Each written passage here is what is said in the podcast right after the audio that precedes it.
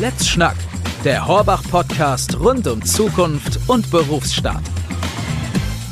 Hallo und herzlich willkommen. Schön, dass du bei unserer dritten Folge von Let's Schnack, der Horbach-Podcast rund um Zukunft und Berufsstaat dabei bist. Ich bin es, eure Rebecca. Wir haben heute wieder ein spannendes Thema für dich und das lautet Entfalten mit deinen Potenzialen. Richtig spannend und auch ich persönlich habe mich damit schon oft beschäftigt. Ähm, ich glaube, so richtig das erste Mal in meiner Schulzeit oder besser gesagt gegen Ende meiner Schulzeit, ähm, weil ich wissen wollte, welches Studium ich ja wähle. Und das war sehr interessant, sich damit mal zu befassen, weil ähm, ja, ich wollte einfach ganz sicher gehen, dass ich keine falsche Entscheidung treffe und ja, etwas studiere, das zu mir passt. Und je mehr ich mich mit meinen Potenzialen auseinandergesetzt habe, desto sicherer bin ich dann auch mit meiner Berufswahl geworden. Heute arbeite ich als freiberufliche Redakteurin und Autorin und ich kann mich genau auf die Bereiche und Tätigkeiten konzentrieren, die zu meinen Fähigkeiten passen und die mir vor allem Spaß machen. Aber genug von mir. Heute reden wir darüber, wie du deine Potenziale entfalten kannst. Und das erfährst du in dieser Podcast-Folge. Unsere Experten verraten dir, warum du deine Stärken und Talente unbedingt kennen und entfalten solltest. Außerdem erfährst du, wie du mit deinen Potenzialen so richtig Karriere machen kannst. Wie man es schafft, die Förderung der eigenen Potenziale im stressigen Alltag nicht aus den Augen zu verlieren? Auch da können unsere Experten weiterhelfen. Heute ist Claudia Zurek bei mir im Studio zu Gast. Was diese Folge ganz besonders macht, ist, äh, dass wir nicht zu zweit bleiben, Später kommt noch ein weiterer Gast dazu. Manche kennen ihn vielleicht schon, weil er Bestseller geschrieben hat. Du darfst also sehr gespannt sein. Aber kommen wir zuerst zu dir, Claudia. Ja. Ich freue mich sehr, dass du da bist. Ähm, hattest du eine gute Anreise? Ja, vielen Dank. Ich freue mich auch, dass ich heute hier sein darf. Du bist ja aus Leipzig zu uns gekommen. Genau, heute früh. Sehr mhm. schön. Früh aufgestanden. Ja, doch. So 4.30 Uhr ja. hat der Wecker geklingelt. Aber siehst trotzdem topfit aus. Ah, vielen Dank. ja, magst du dich selbst kurz vorstellen, was du so machst, wer du bist? Ja, gerne, äh, Rebecca. Äh, erstmal danke nochmal für die Einladung, dass ich heute bei dir sein darf. Ja, was gibt's zu meiner Person zu sagen? Ich bin jetzt ja seit Juni 2011 für das Unternehmen Horbach tätig und äh, ja gehöre zu den Jungpartnern dieses Jahr. Das heißt, ähm, im Februar ähm, habe ich ein eigenes Center gegründet in Leipzig und äh, bin jetzt ein bisschen vom Berateralltag weg in die Schiene Unternehmertum junge Kollegen ähm, ja zu führen, die einzuarbeiten, weiter auszubilden und einfach gemeinsam erfolgreich zu sein. Und ja, neben meiner Tätigkeit für Horbach, äh, ja, hält mich meine kleine Tochter Luzi ganz gut auf Trab. Die ist vier Jahre, äh, ist aber ein super Ausgleich einfach zum Büroalltag ähm, das rundet das Ganze einfach komplett ab. Das klingt total super. Und auch, dass du dich jetzt so ein bisschen neuen Tätigkeiten gewidmet hast. Ne? Ja, genau. Sehr schön. Wie war das denn bei dir? Wann hast du das erste Mal begonnen, dich genauer mit deinen eigenen Potenzialen zu beschäftigen? Ähm, also ich glaube, das hat schon immer so ein bisschen in mir geschlummert oder zumindest habe ich schon immer mal äh, geschaut, was so in mir schlummert. Das erste Mal ist es mir aufgefallen, so in der Schulzeit ähnlich wie du auch vorhin gerade sagtest, ähm, ich habe so ein bisschen den Anschluss nach dem Abi verpasst. Mhm. Und wusste dann auch erstmal nicht so ganz, wo geht's jetzt hin. Ich habe dann ähm, ja erstmal im Handel gearbeitet, habe dort ein duales Studium absolviert, hier in der Nähe von Hannover. Mhm. Und äh, ja, mir ist aber dann einfach dort in der Tätigkeit aufgefallen, dass so ein ähm, Angestelltenverhältnis, so dieses klassische 40-Stunden-Woche äh, und puh, das ja. war irgendwie nicht so. ist nicht so dein Ding. Genau, das okay. war nicht so meins. Ja. Zu meinem Glück war ich aber seit diesem äh, Studium äh, selber Kundin bei Horbach. Und jedes Mal, wenn ich dort ins Büro bin, habe ich mich gefragt, wieso rennen die Leute hier so glücklich rum? Mhm. Also wieso scheinen die gerne auf Arbeit zu sein? Und habe dann meinen Berater gefragt, sag mal, wie ist denn das hier so? Und der hat dann halt einfach nur gefragt, ähm, ob ich mal Lust auf einen Probetag habe, um es mir mal anzuschauen. Und ja, die Entscheidung ist so innerhalb von einer Woche gefallen. Dann war ich noch fix beim äh, Bewerbertag und dann ähm, konnte ich direkt einsteigen. Und ähm, ja, im, im Rahmen dessen habe ich einfach für mich so erkannt, dass das Thema Mut oder auch äh, Vertrauen auf mich selbst mich schon ganz lange begleitet und sich das echt äh, so bewährt hat, ähm, ja, dass ich das stets weiter ausbaue. Deswegen kam für dich auch die Selbstständigkeit Ja, in Frage, genau. weil dafür braucht man ja auch ein paar Eigenschaften. Ne? Absolut, genau. Und ähm, welche Potenziale zeichnen dich besonders aus? Ja, also äh, wie ja gerade schon gesagt, also das Vertrauen in mich selbst, ähm, das ist schon stark ausgeprägt, äh, aber auch die Intuition, also mein Bauchgefühl. Ich bin schon immer eher so ein Bauchmensch äh, statt so der klassische Kopfmensch. Ja, in der Vergangenheit hat sich halt ganz oft gezeigt, dass ich damit schon richtig gute Entscheidungen getroffen habe. Und ähm, ja, das bestärkt mich natürlich im Arbeitsleben, im Privatleben. Und ähm, das ist schön zu wissen von einem selbst, dass man sich darauf verlassen kann. Ja, und ähm, in der Finanzbranche sind ja schon noch so sehr viele Männer unterwegs. Das ist ja Oh noch ja. relativ männerdominiert. Ist es da als Frau auch besonders wichtig, seine Potenziale zu kennen und äh, ja, sich zu fokussieren?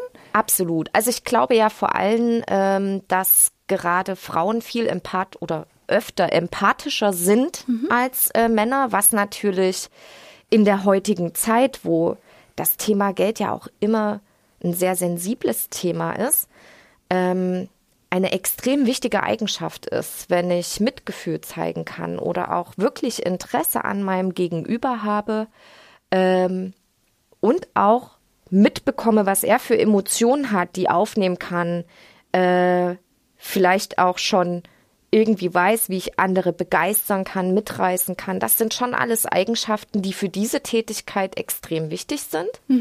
Und ähm, da hinken die Männer manchmal ein bisschen hinterher, aber die stellen sich schon der Großteil. Ja. Versucht es. Und ich könnte mir auch vorstellen, wenn man jetzt als Frau zum Beispiel zu dir kommt, Ja. dass man sich dann wirklich auch vielleicht besser verstanden fühlt. Zum Beispiel, wenn man jetzt vielleicht auch, du hast gesagt, du hast ein Kind, wenn man vielleicht Ja. zum Beispiel in einer ähnlichen Lebenssituation ist, dass man vielleicht auch einfach sich bei dir besonders gut aufgehoben fühlt.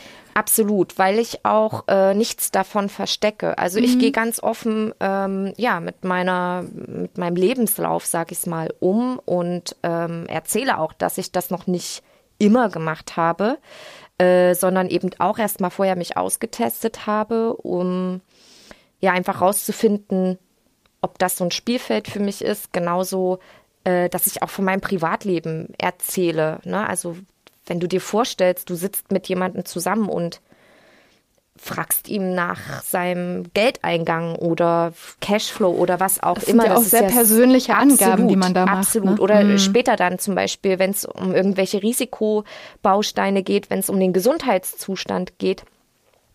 Ähm, dann ist es einfach schön, wenn man eine gute Atmosphäre schafft und eben auch einfach ein Stück weit auch mal von sich selbst preisgibt. Das Ja, schafft das extrem ja viel auch- Vertrauen. Genau. Mhm. Und ähm, ja, ich glaube auch, das sind so ein paar Erfolgsfaktoren, die eine langfristige Kundenbindung einfach ausmachen. Ja. Und du hast jetzt viel vom Beruflichen gesprochen. Ähm, inwieweit hat dir das auch privat geholfen, dass du dich mit deinen Potenzialen beschäftigt hast? Äh, also ich glaube, ich gebe meiner Tochter einfach sehr viel mit von ähm, ja, der Einstellung anderen Menschen oder ähm, Situationen ähm, mit. Also bin wirklich so ein positiver Mensch, der eher äh, immer wieder versucht, auch das Positive in, in, in, in Handlungen von anderen zu sehen, auch wenn man mal einen Streit hat oder dergleichen. Und ähm, das versuche ich auch meiner Tochter, also meiner Luzi, mitzugeben. Ähm, ja, aber Schön. Ja. Und was würdest du unseren Podcast-Hörerinnen und Hörern empfehlen? Ähm, also, warum sollten sie sich mit ihren Potenzialen so früh wie möglich auseinandersetzen? Ähm, ja, einfach um, um rauszufinden, was einem selber tatsächlich liegt. Es gibt ja sehr viele Tools. Du hast ja zuletzt auch mit Moritz drüber gesprochen, über Genau. die AEC-Disk-Analyse, äh, die ja schon mal so einen ersten Einblick gibt. Ähm, aber mit sowas ist es ja nicht getan. Also das ist so ein, so ein Baustein des Ganzen. Man kann ganz viel lesen, ähm, zu diesem Thema. Äh, für mich sind zum Beispiel auch Ankerpunkte Musik oder Meditation, Sport? Ja, apropos Potenziale entfalten. Ihr hört vielleicht schon die Tür quietschen. Ich hatte es ja zuvor bereits angekündigt. Wir haben heute noch einen Experten an Bord, der sehr tolle Tipps auf Lager hat. Und er ist Autor, Redner und Trainer. Er gibt auch Trainings bei Horbach.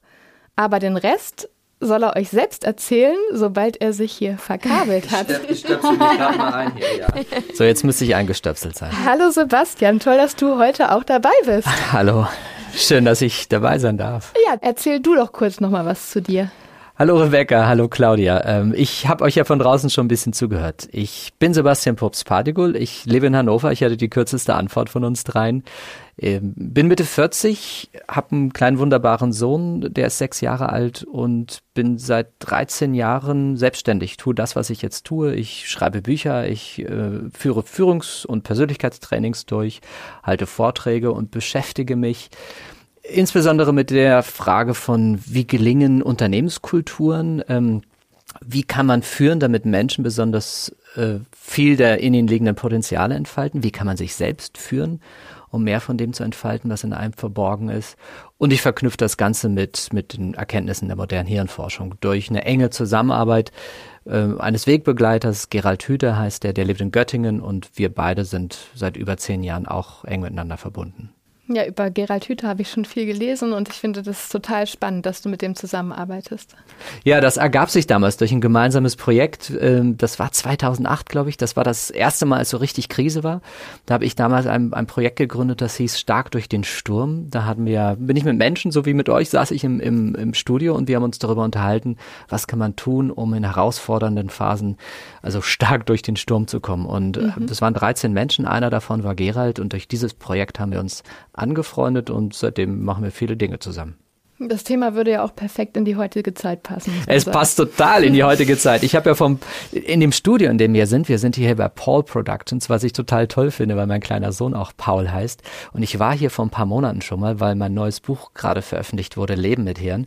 Und ich habe hier das Vorwort für mein neues Buch, also für das Hör Hörbuch meines neuen Buchs gesprochen. Deswegen ist es wie so eine Art Heimspiel hier. Dein Buch Führen mit Hirn ist ein internationaler Bestseller. Wie erklärst du dir diesen Erfolg des Buches? Ich glaube, der, der Erfolg des Buches ist, ähm, hat so mehrere Aspekte. Das eine ist, ich habe mich viele Jahre damit beschäftigt, wie gelingen gute Unternehmenskulturen und habe über 500 Interviews mit ganz vielen Menschen in Unternehmen geführt, um zu gucken, was machen die da richtig. Und äh, das habe ich beschrieben. Also ich habe beschrieben, wie gelingt es zum Beispiel DM, wie gelingt es dem Märkischen Landbrot, wie gelingt es der Polizeidirektion Hannover beispielsweise, äh, besondere Kulturen zu entfalten. Und ich habe parallel dazu immer noch diese Perspektive der Neurowissenschaft eingenommen. Mhm. Durch diese enge Zusammenarbeit mit Gerald Hüther habe ich einen tiefen Einblick in die, in die Hirnforschung bekommen und, und habe Menschen in meinen Büchern und auch in der anderen Arbeit, die ich so tue, erklärt, wie ticken sie selbst und wie ticken andere. Und so ein Verständnis dafür zu bekommen, was passiert da eigentlich zwischen meinen Ohren und wie kann ich Einfluss darauf nehmen, dass, dass da mehr von dem, was da verborgen ist, ähm, sich entfalten kann. Das ist für, für viele der Menschen, mit denen ich zusammenarbeite, glaube ich, was sehr hilfreich ist, weil ein Hirn haben wir alle. Mhm. Und dann zu wissen, wie kann man das denn anwenden oder wie kann man da mehr auf das zugreifen, was da verborgen ist. Das ist für viele, glaube ich, sehr hilfreich. Was ich in deiner Arbeit besonders spannend finde, ist ja, du hast es schon erwähnt, dass du nicht an der Oberfläche bleibst, sondern auch in die Tiefe gehst. Ich sag mal Stichwort Neurobiologie. Ja, also ich glaube, die Neurobiologie ist, ist ich beschreibe das immer wie ein trojanisches Pferd. Ähm, ich, ich glaube, die, die Tiefe habe ich auch so oder die würde ich auch so gerne ähm, mit den Menschen, mit denen ich arbeite, erreichen. Nur viele Menschen haben dann eher so eine Blockade und denken, ach, aber manche Sachen gehören doch gar nicht ins Businessumfeld. Ich nenne mal ein Beispiel. Es gibt ein neurobiologisches Grundbedürfnis, was wir in uns tragen, das heißt Verbundenheit. Und ich erinnere mich an einen Workshop, den ich mal hatte, da waren jede Menge Silberrücken, also so, so richtige Alpha-Tiere, äh, sehr, sehr erfolgreiche Menschen, Interessanterweise übrigens auch aus der ähm, Finanzbranche. Und zu Beginn erklärte ich Ihnen sehr detailliert, dass Verbundenheit ein neurobiologisches Grundbedürfnis ist und was alles in uns geschieht, wenn dieses Grundbedürfnis erfüllt wird. Also, dass wir viel mehr Zugriff auf das haben, was in uns verborgen ist. Und auch das Gegenteil, was passiert, wenn wir Verbundenheit nicht erleben, dass dann die gleichen Schmerzzentren äh, im Gehirn aktiv werden, die auch aktiv werden, wenn wir Schmerz spüren. Manche von uns, die in den letzten 18 Monaten viel im Homeoffice sein mussten, können sich vielleicht erinnern, dass sich das manchmal auch nicht gut anfühlt. Also immer isoliert zu sein, kann bis zu körperlichem Schmerz führen. Oder wenn man einen guten Menschen verloren hat durch den Tod oder durch eine Trennung oder wenn man nicht mehr Teil eines Teams ist, das kann wehtun. Und nachdem ich das sehr detailliert erklärt habe, wie wichtig Verbundenheit ist, war es mir möglich, mit diesen Menschen danach in einer Tiefe zu arbeiten, dass die begonnen haben, miteinander Beziehungen zu intensivieren, wie sie das vorher nie gemacht haben, weil sie mal dachten, aber nein, das gehört doch nicht ins Businessumfeld, da muss man Ellbogen haben und tough und, mhm. und dicke Hose. Und, und die Neurowissenschaft erklärt im Grunde genommen Dinge, die wir tief in uns verwurzelt ähm, in uns tragen, von denen wir aber manchmal glauben, sie nicht spüren oder sie nicht tun oder sie nicht leben zu dürfen. Ähm, und ich sage immer, die Neurowissenschaft erklärt uns eigentlich Dinge, die in uns manchmal verschütt gegangen sind, damit wir in der Lage sind, sie, sie wieder rauszuholen. Und so nutze ich sie, um, um Menschen ähm, auf einer kognitiven Ebene vorzubereiten, sich innerlich auf Prozesse einzulassen, die sie sich sonst vielleicht nicht erlauben würden. Ja, und ich glaube, dadurch, dass du das wissenschaftlich angehst, kriegst du auch eine viel größere Zielgruppe, kannst du dadurch, glaube ich, ansprechen, weil man jetzt nicht sagen kann, dass es jetzt irgendwas Esoterisches, äh, Verbundenheit, also könnte ja auch schnell so klingen. Ne? Genau, ich, also was ich oftmals merke, ihr hattet, ich habe ja von außen vorhin zugehört, als ihr gesprochen habt, ihr habt ja auch über Frauen und Männer und die mhm. Unterschiede gesprochen. Was ich manchmal erlebe, ist, dass, dass das klingt ein bisschen stereotyp, aber oftmals ist es so, dass es den Frauen in meinen Trainings eher so geht, dass sie sagen, oh, der erzählt das, was ich schon längst spüre oder mhm. glaube. Ähm, und jetzt habe ich endlich mal eine, eine, wissenschaftliche Erklärung dafür, warum das so ist. Und bei den Männern ist es dann tendenziell so, dass sie, dass eher mal so ein Aha-Moment kommt, so wie das, ah, okay, ja, so könnte man ja auch miteinander umgehen. Und dann beginnen die anders miteinander zu interagieren und zum Schluss stehen dann sowohl Frauen und Männer da und sind ziemlich glücklich über was, das, was geschehen ist. Ähm, und, und, und das ist möglich in dem Moment, wenn du, wenn du über das Hirn gehst. Und mhm. dadurch erreichst du viel, viel mehr Menschen. Am Ende brauchst du aber jemanden, der Interesse hat, an sich zu arbeiten. Also es macht keinen Sinn, mit Menschen ähm, so eine Art von Arbeit zu beginnen, denen einfach nur, sagen wir mal, Geld wichtig ist. Mhm. Was ja in Ordnung ist. Also mir war ja zu Beginn meiner Karriere, ich habe ja früher viele Jahre bei Sony Music oder Swisscom oder Ericsson Geschäftsfelder aufgebaut. Natürlich war mir in den ersten Jahren Erfolg, Erfolg, Erfolg sehr wichtig. Nur wir alle kommen irgendwann an den Punkt, wo wir merken, klar, Erfolg ist wichtig, damit manche grundlegende Dinge geklärt sind. Aber sobald Erfolg da ist, spüren wir auch irgendwann, es gibt noch, noch was dahinter. Es gibt noch mehr als das. So, und ja. du musst an diesem Punkt sein, wo du merkst, es gibt noch was dahinter. Oder da ist doch noch mehr. Mhm. Ähm, da ist mehr als Erfolg und Geld und Ruhm und, und Fame. Ähm, ich lese gerade übrigens die, die Autobiografie von, von Will Smith, super. Also die mhm. beschreibt so ein bisschen genau die Reise. Er, die erste Hälfte des Buches ist über seinen ganzen, wie er es geschafft hat und die zweite Hälfte des Buches ist es dann, wie er die harte Landung hatte, weil er sich zu sehr auf seinen Erfolg äh, fokussiert hatte und ganz, ganz viel in seiner Familie dadurch kaputt gegangen ist. Das geht ja auch vielen Leuten so, die früh erfolgreich sind, ne, ja. weil die noch gar nicht die Zeit hatten, sich vielleicht mit sich erstmal sie selbst zu werden oder sich mit sich zu beschäftigen. Ja. Ähm, du hattest ja das Thema Verbundenheit jetzt jetzt nochmal genannt. Ähm, wir haben ja heute das Thema Potenzialentfaltung. Hast du einen Tipp für die Hörerinnen und Hörer, wie man diese Verbundenheit schaffen kann? Oder kannst du vielleicht konkret erklären, warum das so wichtig ist, auch ja. zum Thema Potenzialentfaltung? Ja, kann ich. Ähm, ich würde gerne mal auf, ganz kurz auf diesen Begriff Potenziale eingehen. Also ich finde, das ist so ein Begriff, den haben wir jetzt schon ganz oft verwendet, aber wir haben noch gar nicht gesagt, was, was verstehen wir eigentlich darunter? Claudia, ja. was verstehst du unter Potenziale? Ähm, ja, also das ist immer ganz, ganz äh, ja, schwierig eben irgendwie zu definieren.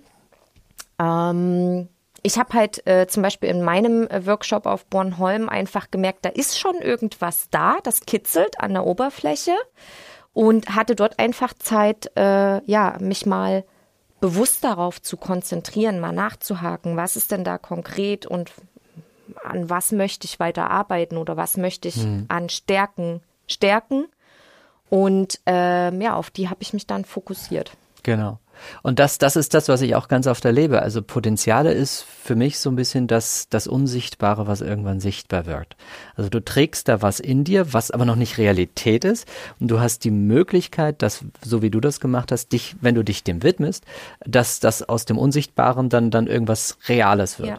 Und Potenziale ist, also es gibt ja diese, was man oft hört, haben sie all ihre Potenziale entfaltet, wo ich mir sage, Bullshit, man kann niemals all seine Potenziale entfalten. Wir haben viel mehr Potenziale in uns, als wir im Laufe unseres Lebens entfalten könnten. Es könnte sein, Claudia, dass du eine fantastische Pianistin sein könntest, aber wenn du dich nicht ans Klavier setzt und übst für viele Jahre, dann wirst du dieses Potenzial nicht entfalten. Oder du ja. bist vielleicht eine tolle Malerin oder noch irgendwas anderes. Bei mir genau das Gleiche, bei dir, Rebecca, genau ja. das Gleiche.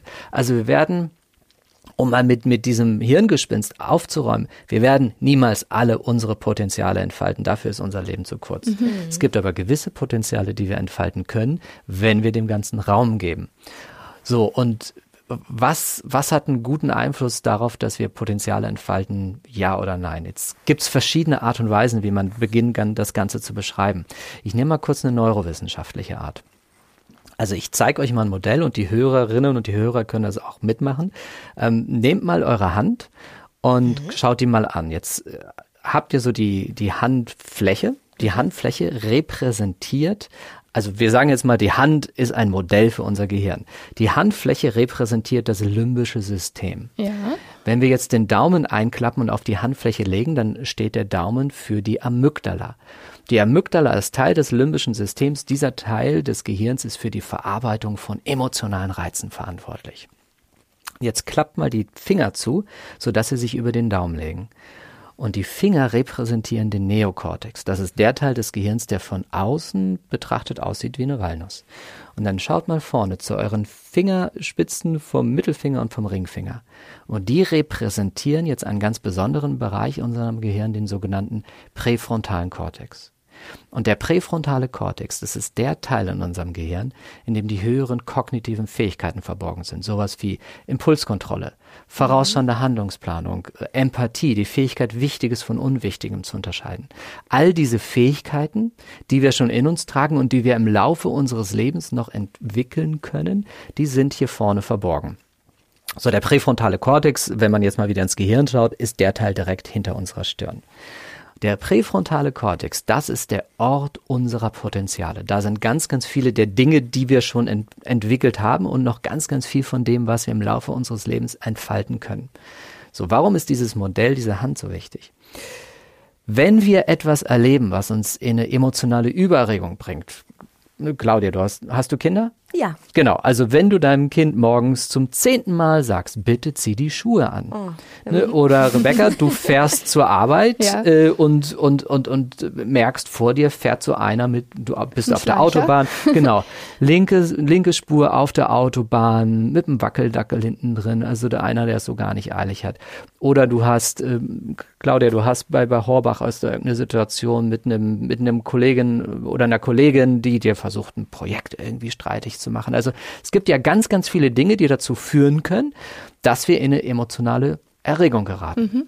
Wenn das passiert, sind wir wieder beim Handmodell, wird hier dieser Daumen richtig aktiv. Die Amygdala wird aktiv. Und wenn die zu aktiv wird, wenn wir an eine neuronale Übererregung geraten und die ganz aktiv wird, jetzt, jetzt wackelt mal ein bisschen mit dem Daumen rum, dann merkt ihr, dass sich die Finger da vorne bewegen. Dann mhm. wird der präfrontale Kortex in Mitleidenschaft gezogen. Also, neuronale Übererregung. Dadurch weil was Reales passiert, was uns bedroht, wie zum Beispiel ein Auto rast auf uns zu oder eine virtuelle Bedrohung wie ich komme zu spät zur Arbeit, weil mein Kind seine scheiß Schuhe nicht anzieht oder ähm, wir sind in der Covid-Phase, wo sich alle fragen, oh mein Gott, werde ich, werde ich erkranken? Ne, das sind ja teilweise echte, teilweise kopfgemachte mhm. Gefahren. Wenn wir in so eine Überregung geraten, haben wir nicht mehr bestmöglichen Zugriff auf unseren präfrontalen Kortex. Das bedeutet, wir sind nicht die beste Version von uns selbst. Wir haben weniger Zugriff auf die Fähigkeiten, die wir in uns tragen und wir sind nicht in der Lage, mehr von den Potenzialen zu entfalten, die in uns verborgen sind. So, und worum es geht bei der Frage der Potenzialentfaltung, im Grunde genommen kann man in zwei Richtungen denken. Also bei Führen mit Hirn ging es sehr um die Frage, wie müsste eine Führungskraft sein, damit sie Rahmenbedingungen schafft, durch die Mitarbeitende ihre Potenziale entfalten. Also es ist eher so ein systemisches Buch. Das neueste Buch, was ich geschrieben habe, Leben mit Tieren, da geht es hauptsächlich um die Frage, wie schaffe ich es, meine eigenen Potenziale bestmöglich zu entfalten.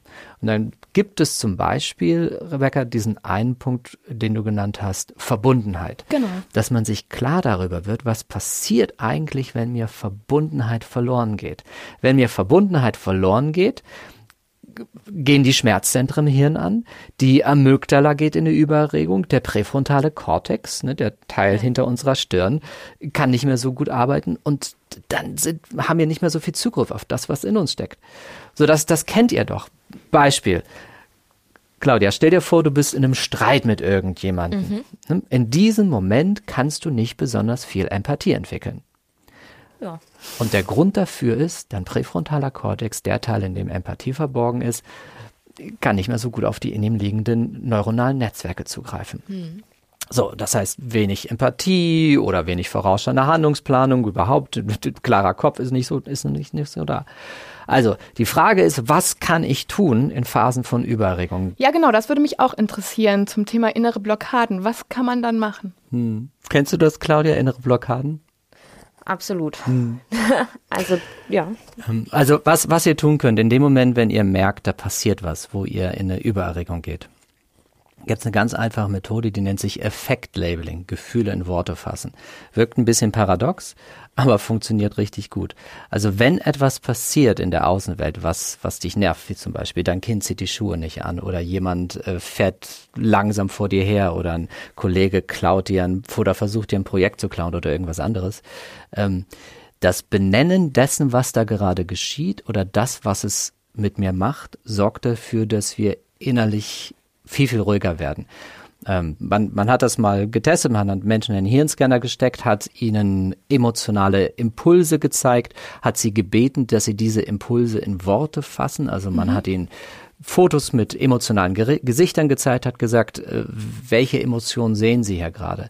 Und in dem Moment, als Sie die Emotionen beschrieben haben, die Sie auf diesem Gesicht sahen, zum Beispiel Trauer, zum Beispiel Trauer, zum Beispiel Wut, mhm. zum Beispiel irgendwas anderes, äh, konnte man sehen, dass, dass die Übererregung im Gehirn sich um 65 Prozent reduziert. Wow, das ist aber ein riesiger Effekt. Okay. Genau, und das ist paradox. Eigentlich würdest du sagen, aber wenn ich, ne, Claudia, wenn du ja. sagst, du, du, du bist genervt und dann sagst du noch, ich bin genervt, ja. wirst du ja sagen, eigentlich rede ich mich da rein. aber das Gegenteil ist der Fall. Mhm. Das Benennen dessen, was gerade geschieht, und da gibt es zwei Sachen, die du benennen kannst. Also, äh, wenn dein Kind die. Ja, genau, wir bleiben mhm. mal bei Luzi. Das ist genau, so Luzi. Beispiel. Genau, also wenn Luzi die Schuhe nicht anzieht morgens zum Aha. zehnten Mal, dann könntest du dir innerlich sagen, Ah, oh, Luzi zieht die Schuhe schon wieder nicht an. Also ja. du benennst den Stressor mhm. oder die zweite Möglichkeit, die du hast, du benennst deine eigene Reaktion auf diesen Stress. Also was, das nervt mich, dass sie die Schuhe gerade nicht anzieht. Und du musst das noch nicht mal laut aussprechen. Ah, das ist ja auch gut zu genau, wissen. Genau, das ist das Wichtige. es geht nicht darum, es laut auszusprechen, sondern okay. alleine das innerliche Benennen, was passiert, führt zu einer Veränderung unserer neuronalen Aktivität. Die Amygdala, okay. diese Überregung in der Amygdala fährt runter. Der präfrontale Kortex, der Teil, in dem unsere Potenziale verborgen sind, die Aktivität fährt wieder hoch. Mhm. Und diese, diese Beruhigung ist 65 Prozent.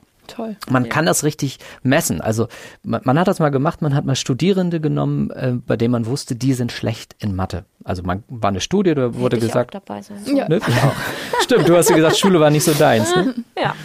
Äh, also bist, bist, bist du, wie gut bist du in Mathe?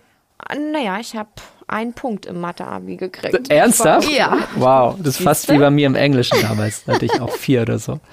Also stell dir vor, du würdest an dieser Studie teilnehmen, Claudia. Und ähm, man hätte, man hat 150 Menschen genommen. Die eine Gruppe, denen hat man gesagt, schön, dass sie da sind. In sieben Minuten schreiben sie eine Klausur über Mathematik. Dann aber eine zweite Gruppe genommen. Stell dir vor, du bist in der zweiten Gruppe.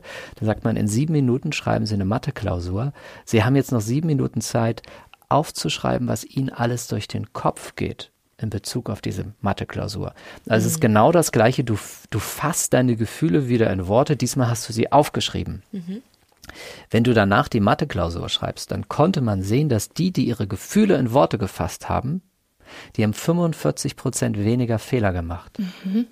würde das eigentlich im Beratungsprozess, wenn ich jetzt zum Beispiel ins Führungsgespräch gehe mit meinen ähm, jungen Beratern und denen sage, du, wenn du nächste Woche den großen Abschlusstermin hast, das erste Mal und du notierst dir das mal so zehn Minuten vorher, könnte die Chance steigern, dass sie selbstbewusster in den Termin reingehen? Ähm, es, also das Notieren dessen, wie sie sich, wenn sie sich aufgeregt fühlen. Also wenn ja. sie sich aufgeregt fühlen, dass sie sich vorher hinsetzen und das einfach aufschreiben und sagen, wie geht's mir gerade? Mhm. Und dieses Aufschreiben, das ist eine Art von Gefühle in Worte fassen und das beruhigt das Gehirn. Dann haben sie wieder mehr Zugriff, was in ihnen verborgen ist.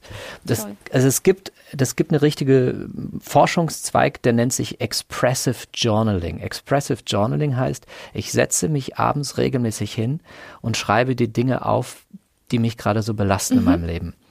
Wenn man das macht, dann kann es sein, dass während des Aufschreibens, dass man sich vorübergehend nochmal schlechter fühlt.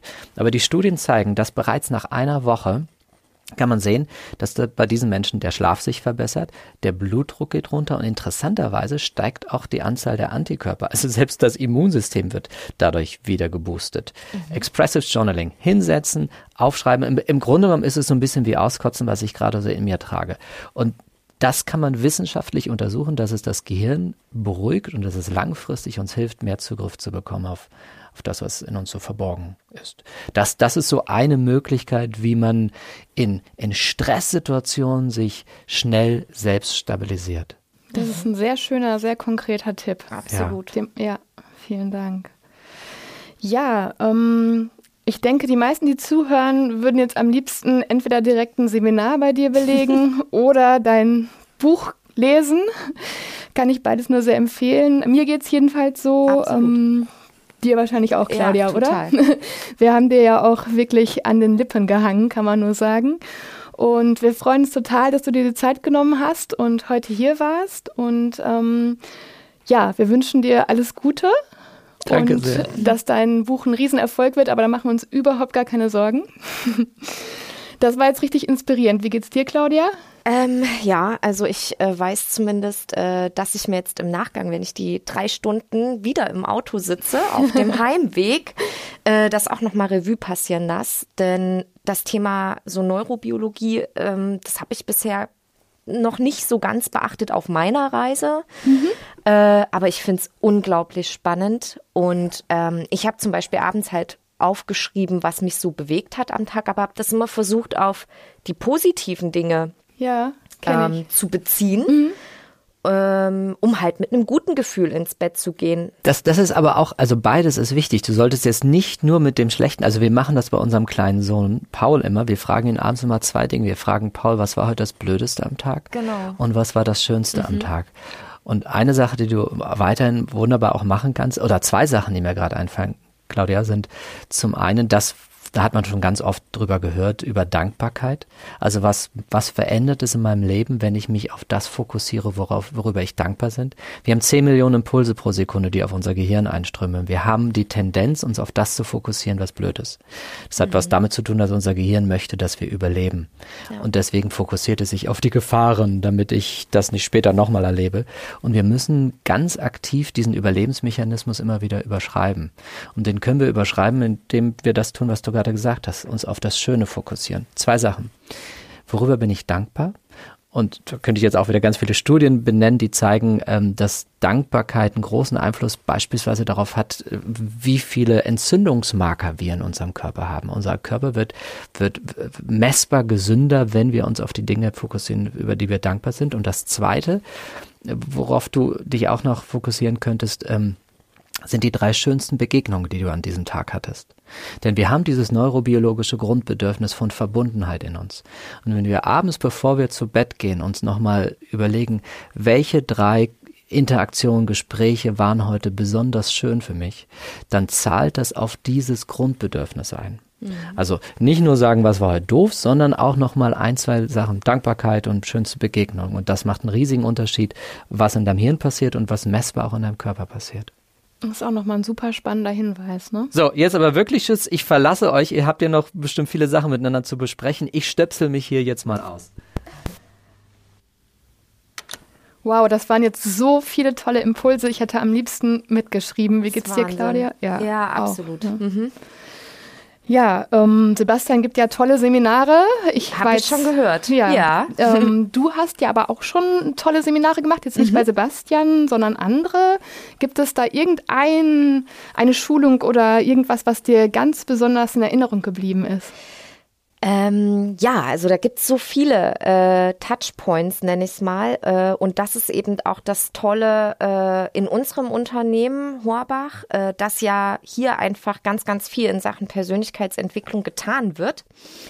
Was mir aber ganz besonders im Kopf geblieben ist oder was mich gar geprägt hat, äh, das war das Seminar äh, Die Visitenkarte deines Lebens äh, von Udo Schröter auf Bornholm. Aha. Hat so ziemlich genau vor zwei Jahren das erste Mal stattgefunden, 2019. Und äh, ja, vor vier Wochen war ich dann zum zweiten Seminar dort. Bornholm klingt ja schon mal total traumhaft. Ah, und Visitenkarte des Lebens, etwas geheimnisvoll, aber auch total spannend. Kannst du ja. uns kurz zusammenfassen, was hat dich daran so begeistert? Äh, ja, also was mich sehr begeistert hat, äh, war einfach die Erfahrung, ähm, die Außenwelt mal abzuschotten. Also du, du, musst dir vorstellen, du kommst dorthin, bist direkt am Meer, äh, ja, hast 18 oder beziehungsweise 17 fremde Menschen um dich rum, mit denen du jetzt eigentlich so im Arbeitsalltag gar nichts bisher zu tun hattest und begibst dich jetzt vier Tage dort auf so ein Seminar.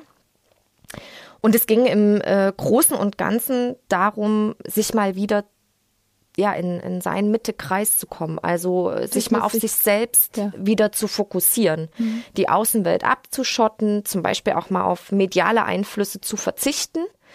Ähm, genauso wie kein Zucker beispielsweise. Also auch das Thema Ernährung hat eine Rolle gespielt.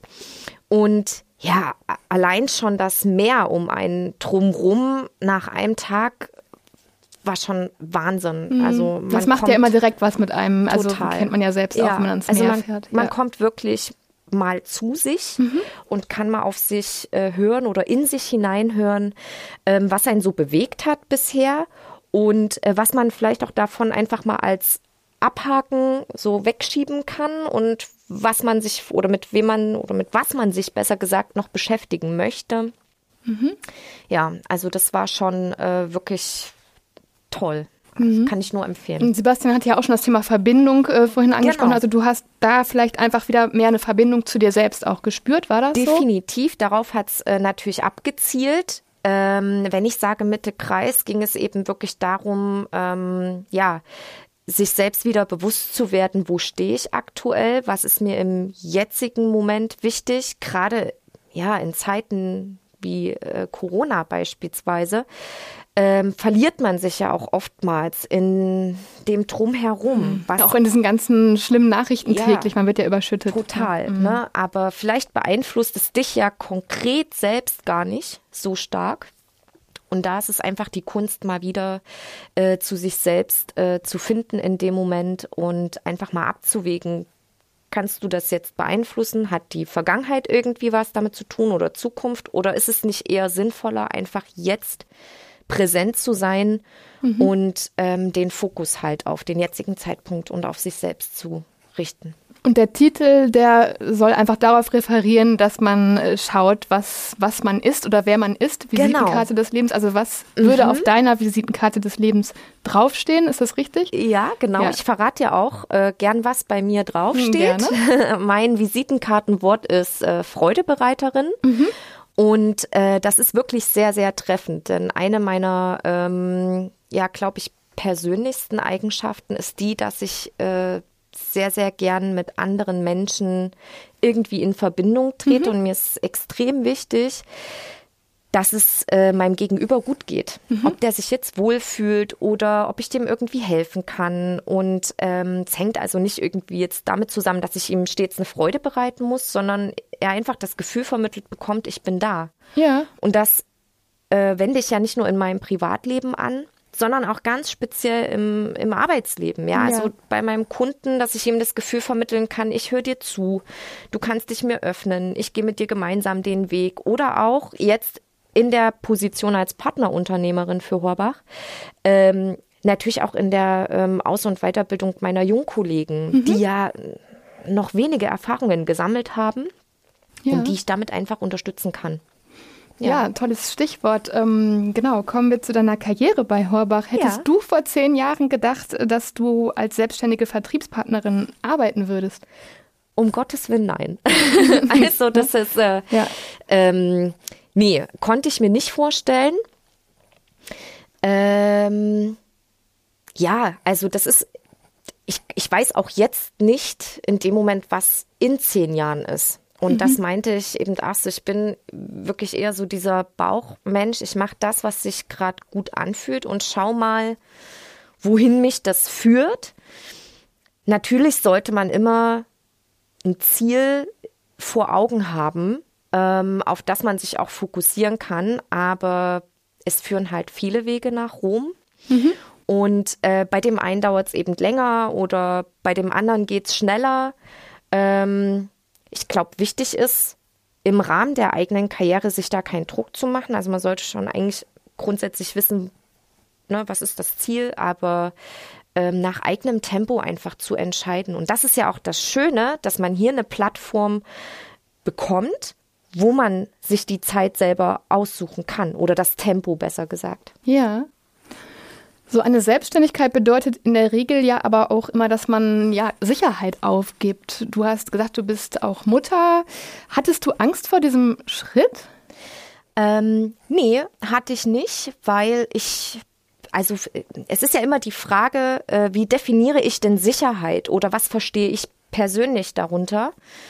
Und ähm, das Thema Selbstständigkeit äh, verbinde ich mit ganz, ganz viel Sicherheit, nämlich Sicherheit äh, im Sinne von, ich kann mir meinen Tagesablauf selbst gestalten oder wenn Luzi mal krank ist, dass ich eben auch sagen kann, ich bleib heute daheim oder ich hole sie eben, weil schönes Wetter ist, am Freitag schon als Mittagskind ab. Ähm, Es diese- ermöglicht dir ganz viel Flexibilität das ist, auch. das ist unglaublich. Und, und das Schöne ist ja, ich, ich habe halt den Vergleich. Ich habe vorher sechs Jahre im Angestelltenverhältnis gearbeitet. Ähm, da war das einfach überhaupt nicht möglich. Oder auch die Sicherheit zu haben, mir mal irgendwie größere Dinge leisten zu können, sind im Angestelltenverhältnis jetzt auch schwierig, weil ich weiß ja ganz planbar, wie viel Gehalt ich bekomme. Und dann kann ich mir ja theoretisch ausrechnen, wann ich denn irgendwann mal mir irgendwas Großes leisten kann. Und äh, die Selbstständigkeit gibt mir die Sicherheit eher, das zu planen oder auch die Flexibilität, dass ich meinen Alltag so planen kann. ja, ja, es ist ja auch, hat viel mit Definitionssache zu Genau. tun. Und gab es denn Situationen, in denen du vor Herausforderungen standest im Hinblick auf Ja. die Selbstständigkeit? Ja, also es wäre gelogen, wenn ich sagen würde, nein. Ähm, ich glaube, die äh, Herausforderung gibt es auch zudem irgendwie in jeder Phase, ob Arbeitswelt oder Privatleben. In der Selbstständigkeit ist es halt einfach, ähm, ja, gerade am Anfang wichtig, äh, straight zu bleiben. Also sich wirklich in dem Moment mal wieder auf sich selbst zu besinnen. Wenn ich vor einer Herausforderung stehe, äh, wirklich nochmal herauszukristallisieren, wo stecken meine Potenziale, was kann ich jetzt hiervon nutzen, um mich wieder aufs Wesentliche zu fokussieren. Und ähm, ja, dann äh, kommt man auch durch so eine Phase super durch. Und ich kann aber aus eigener Erfahrung sagen, dass die positiven Phasen bei Weitem überwiegen. und ähm, ich aber aus jeder negativen Phase extrem viel wieder gelernt habe für den nächsten Step. Ja, Also auch die sind gut, wenn man die hat. hast du sehr schön zusammengefasst. Kann ich mich nur anschließen, dass man das so sehen sollte. Ja. Jetzt kommen wir zu etwas ganz Spannendem, worauf ich mich immer freue. Ich bin aufgeregt. Und zwar zu unserem Stimmenroulette. Unsere Hörerinnen und Hörerinnen kennen es ja schon. Ähm, wir zwei sitzen jetzt vor dieser Schale und du, Genau. Claudia, darfst zwei Lose ziehen, auf denen wir die. Okay, ich mische erst mal ein bisschen durch, ja? Ja, da findest du Horbach Online-Bewertungen, gesammelte. Und die können sowohl positiv, neutral als auch negativ sein. Ich bin gespannt. Ich auch. Okay. Oh, das ist ein langer Text. Magst du mir geben? Dann kann Ja, ich den bitte. vorlesen. Ja? So. Man hat durchaus die Chance, ohne große akademische Bildung viel Geld in diesem Unternehmen zu verdienen. Es geht schließlich nicht darum, ein guter Berater mit Fachkenntnissen von der Uni zu sein, so wie ich es mir vor dem Praktikum vorgestellt habe, und wie es mir verkauft wurde, sondern man muss Leuten etwas aufschwatzen können. Was geht in dir vor, wenn du sowas hörst, Claudia? Mm, ja, also es macht mich auch ein bisschen traurig, das so zu hören. Mhm. Ähm, weil es eigentlich schade ist, wenn jemand so eine Erfahrung an sich gemacht hat oder dann das Gefühl vermittelt bekommen hat, äh, dass das unser Anliegen ist. Denn es geht ja viel mehr darum, dass wir beispielsweise im Praktikum jungen Menschen, Studenten beispielsweise die Möglichkeit bieten, in unseren Berateralltag reinzuschauen. Mhm. Und äh, durch das Mentoring in dem Moment ja jemand an der Seite sitzt, ein erfahrener Berater, der quasi mit dem Praktikanten gemeinsam äh, ja viele Punkte des Berateralltags zu durchleben, ob das jetzt äh, Kooperationsaufbau an der Uni ist oder auch mal äh, auf fremde Menschen zuzugehen und ähm, mal abzuklopfen, ob bei denen auch finanzielle Fragestellungen gerade präsent sind oder einen Finanzplan zu erstellen. Also zu helfen. Ja, genau. Ja. Also mhm. die jungen Menschen einfach an die Hand zu nehmen. Und das ist auch das, das Anliegen, was ja. wir konkret haben, jungen Menschen in finanziellen Fragestellungen weiterzuhelfen. Grundsätzlich kann ich aber sagen, ähm, ja, dass es bei uns jetzt äh, keinen akademischen Hintergrund äh, braucht. Ja, schau mich an, ich bin da das beste Beispiel dafür. Ja, sehr schön. Du darfst gerne ein zweites losziehen. Okay. Spannung so, steigt. Ich, ja, ich, ich komme schon rüber zu dir. So. So, das ist diesmal deutlich kürzer.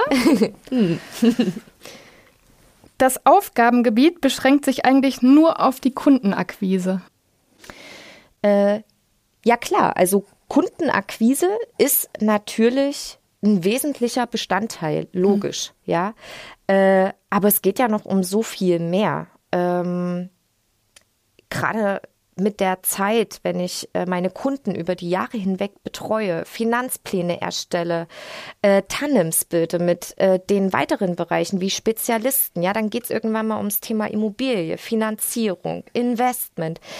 Da kommt so viel ähm, und das, dann wird's wirklich erst interessant oder noch interessanter, ähm, für den Berater, für den Kunden das Zusammenspiel zu sehen. Das ist echt großartig und ähm, super schön zu begleiten. Mhm. Ja, danke für deine Statements oder deine Stellungnahmen, Gerne. besser gesagt. Man merkt total, dass du in deiner selbstständigen Tätigkeit für Horbach brennst und ja. äh, dafür brennst und dir das Wohl und die Zufriedenheit der Kunden und Kundinnen am Herzen liegt und finde ich total toll. Ja, wir nähern uns leider schon dem Ende dieser oh, Folge. Oh, Aber vorher kommt noch unsere beliebte Schnellfragerunde. Mhm. Das bedeutet, dass ich dir fünf persönliche Oder-Fragen stelle und du die einfach beantwortest. Mach ich. Los geht's. Mhm. Sektfrühstück oder Feierabendbier? Feierabendbier. Komödie oder Krimi? Krimi. Samstag oder Sonntag? Sonntag. Sommer oder Winter? Oh, Winter. Herz oder Kopf? Herz. Schön, das kam jetzt so richtig von Herzen. Ja. ja, liebe Claudia, danke, dass du uns hast heute an deinem Entwicklungsprozess teilhaben lassen. Es war super schön, dich hier bei mir im Studio zu Gast zu haben. Sehr gerne. Ich bin echt happy. Ja, ich danke euch, dir insbesondere, dass ich heute hier sein durfte. Und es hat wirklich mega viel Spaß gemacht. Vielen Dank. Mir auch. Was haben wir heute in der Podcast-Folge erfahren? Wir haben auf jeden Fall super spannende Einblicke in die Neurobiologie erhalten. Und äh, eines steht fest, das Buch Leben mit Tieren von Sebastian Purps-Padigol ist auf meiner Must-Read-Liste ganz nach oben gewandert. Da freue ich mich schon riesig drauf, mich da ja noch tiefer in das Gebiet einzuarbeiten. Um, ähm, was ich auch besonders spannend fand, war der Aspekt, dass die Potenzialentfaltung ein Prozess ist, der einfach immer andauert und dass man gar nicht die Möglichkeit hat, alle seine Potenziale zu entfalten, weil dafür die eigene Lebenszeit gar nicht ausreichen würde. Das ist ja irgendwie auch entspannend, muss man sagen. Um, ähm, außerdem haben wir ganz tolle Methoden kennengelernt, wie man dranbleiben kann an der Potenzialentfaltung. Eine davon ist zum Beispiel ein Tagebuch zu schreiben. Zu guter Letzt ist mein Appell an dich da draußen deshalb, ähm, ja, lass dich nicht stressen, fokussier dich auf das Wesentliche und versuch dir einfach regelmäßig im Alltag Freiräume einzuräumen, dass du wieder eine Verbindung zu dir selbst finden kannst.